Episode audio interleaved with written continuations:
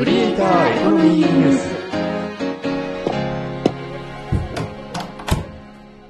この部屋はネット大好き3人がネットで稼ぐクリエイターやインフルエンサーの話題をやいやい語る部屋である。どうも、かぐわです。あるだよ明石です。そういえば、かぐわさん、今日はお詫びがあるのですよね。はい、そうなんです。私、2023年8月28日の配信会、羽生結弦さんの SNS 運用という回で、羽生結弦さんの動画をマネジメントしている会社が投稿していると間違った情報を提供してしまいました。申し訳ございません。正しくは、羽生結弦さん本人が撮影、編集をしてアップしているということです。謹んで訂正しお詫び申し上げます。申し訳ありませんでした。ご指摘いただきました皆さん、ありがとうございます。そしてファンの皆様、申し訳ありませんでした。いやー、だからほんとすごいよね、羽生選手ね。いろいろなフィギュアのプロデュースなどもされてるということも聞くし、本当にこう、もっともっとプロのスケーターとして飛躍をしていく姿も本当に元気をもらえるよね。そして今日はそんな羽生結弦選手の魅力的な演技を撮ってネット上に無料で公開してくれているクリエイターを紹介しようと思う。ハッシュタグ、クリエコ。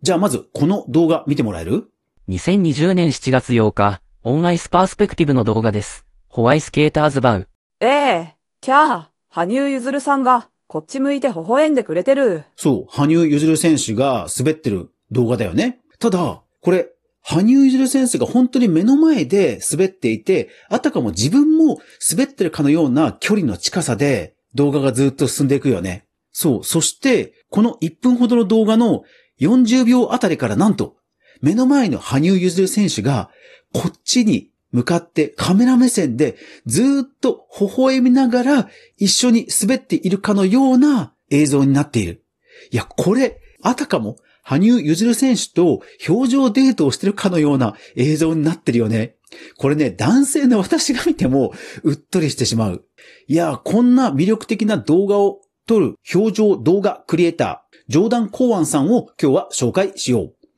ジョーダン・コーアンさんはアメリカの競技アイスダンサーとして10年以上訓練を受けた選手。選手としては最終的に全米のフィギュアアイススケートのランクとしては7位でキャリアを終えたトップ中のトップのアスリートだね。そして選手としてのキャリアを終えてから彼は何をしているかというと表情の動画クリエイター。自分自身のスケーティングの技術を持って選手と共に表情を滑りながら動画を撮るということなんだよね。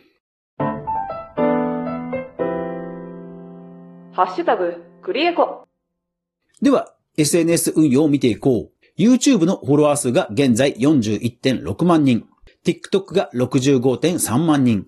Instagram が21.9万人で、Facebook ページが51万人と。まあ、どの SNS も、押しも押されぬトップインフルエンサーになっている。いや、でもそれも本当そう、当たり前だよね。トップのフィギュアスケーターの滑りを、演技を、ここまで目の前で迫力のある映像を無料で見せてくれるということでは、それはもう本当にどの SNS でも人気が出るのはわかるよね。だから、コメント欄を見ると、この動画をどうやって撮ったんだ？みたいなことを書いている人もたくさんいる。ジョーダンさんはどうやって撮っているかというと、大きな一眼レフカメラをさらに大きな担げる鉄パイプをたくさん組み合わせたものすごい重量の体に装着できる三脚を持って一緒に滑っている。ジョーダンさんの公式ページにはその様子も出ているんだが、本当にロボットのような撮影器具を持って一緒になって滑っている。もちろんカメラ自体を支えるところにはジンバルといって、必ずカメラが振動で動いてしまわないように、もしくは水平を必ず保つような自動的に水平を保つような機構も搭載された機能もあるんだが、それでもこれだけの重量のある撮影機材を持って選手と一緒になって表情を滑ってるということを思うと、まあ彼にしか撮れない映像だなというふうに思う。フォロワー数の多さも頷けるところだよな。映像を見ると、ドローンで撮ったのと思っちゃうほど、滑らかに動くカメラワークよね。そう。だから初めて見た人は、これはドローンで撮っているんではないかというふうに思う人もきっと多いと思う。それぐらいダイナミックで動きのある、そして選手を間近に見られる映像になっている。だけども、羽生結弦選手も実はドローンでの撮影は実は断念している。羽生結弦選手自分自身の撮影についてのインタビューでカメラ12台を置いているということを言ってるんだけども、その時にドローンについても言ってるんだよね。ドローンは空中を飛ぶ時に、やっぱりプロペラで風が出てるので、それが氷に影響しちゃうらしいんだよね。で、羽生結弦選手ぐらいのトップクラスのフィギュアスケーターになると、本当にちょっとの氷の変化でも、やっぱり大きく演技に影響するんだろうね。そういう風の影響があるため、僕はドローンを使っていませんということを言っている。だから実際撮影するときにも12台のカメラを置いて撮影している動画、それから、ご自身愛用の iPad を置いて撮影しているものとか、ドローン以外のカメラで撮影していることをご本人さんが言っている。だから、これからもこのジョーダンさんの撮影、迫力のある撮影というのは、本当にニーズがあるだろうね。そして、クリエイターエコノミー的には、彼の動画撮影を支えているものがある。それがパトレオン。パトレオンというのは、月額の有料の、まあ、メンバーシップ、有料の会員制サイトを運営している世界の大手のサイト。そこでジョーダンさんは月額5ドル、10ドル、15ドルといった有料のメンバーシップを開設している。そこで、まあ、ジョーダンさんに直接課金をすることで、彼の活動を支えることができるんだよね。なので、現在、メンバーシップ向けの投稿が198件あって、253名の会員がいる。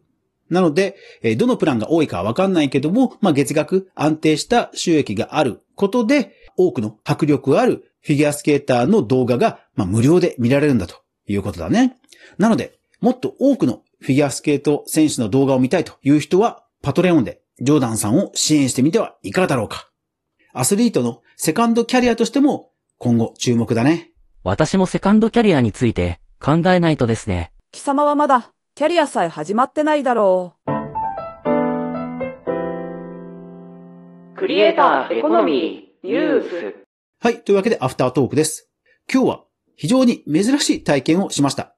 なんと、ヒッチハイカーを車に乗せました。いやー、私人生で初めてです。あの、たまたま妻といつも行かない時間帯に買い物に行ったんですよ。いつもは私と妻で土曜の午前中に買い物に行くんですけども、まあ、たまたま妻の体調もあって、日曜の午後に買い出しに行ってたんですね。そして、車で帰ってきたところ、いつも通る、まあ、大宮バイパスというものすごい片側3車線もあるような大きな国道を通っていたんですよ。そうしたら、妻がいきなり右側に ヒッチハイクしてる人がいるというふうに言って、おーということで、急遽車を止めて、まあ、彼を乗せたんですね。いやー、びっくりです。なんか東北と書かれたスケッチブックを持って、その大きな国道の脇にいたんですよね。いやー、人生初めてでした。で、何でも福島の、被災地に行くということで、ヒッチハイクをしていたんだそうです。で、埼玉に来るまでの経緯をいろいろ聞いて、高速道路をこう乗り継いで、ここまで来たという話をしてくれました。なので、私たちも仙台に続く高速道路の一番最初のサービスエリアまで送って、その後お別れをしました。いやー、もう見た瞬間にこれは乗せなきゃいかんなという気持ちになりまして、と言いますのも、その場所から高速道路に乗るって結構な距離があったんですね。で、しかも、あの、埼玉県というのは、神奈川から千葉の間をつなぐ横移動をする大きな線と、それから東京に向かってどんどん進んでいく縦の線とがある県なんですね。逆を言えば、その大きな主要道路を辿っていくと、長野にも行けるし、新潟にも行けるし、茨城にも行けるし、千葉にも行けるし、神奈川にも行けるし、東京にも行けるしっていう、結構そのいろんな目的の人が通るんですよね。なので、仙台に向かう東北道というところに行く人を見つけるのが、多分ね、その場所だと、ものすごく困難だと、二人直感したんですよね。なので、まあ思い切って声をかけて、もうその場で車に乗せて、話を聞いて、まあ、できるとこまでの協力をしたということで、こちらも貴重な体験をしました。なんか同じ年代の、子供を持つ親としてもなんか見過ごせなかったというのもあって、帰りも含めて無事の到着と帰還を埼玉から祈っています。頑張ってね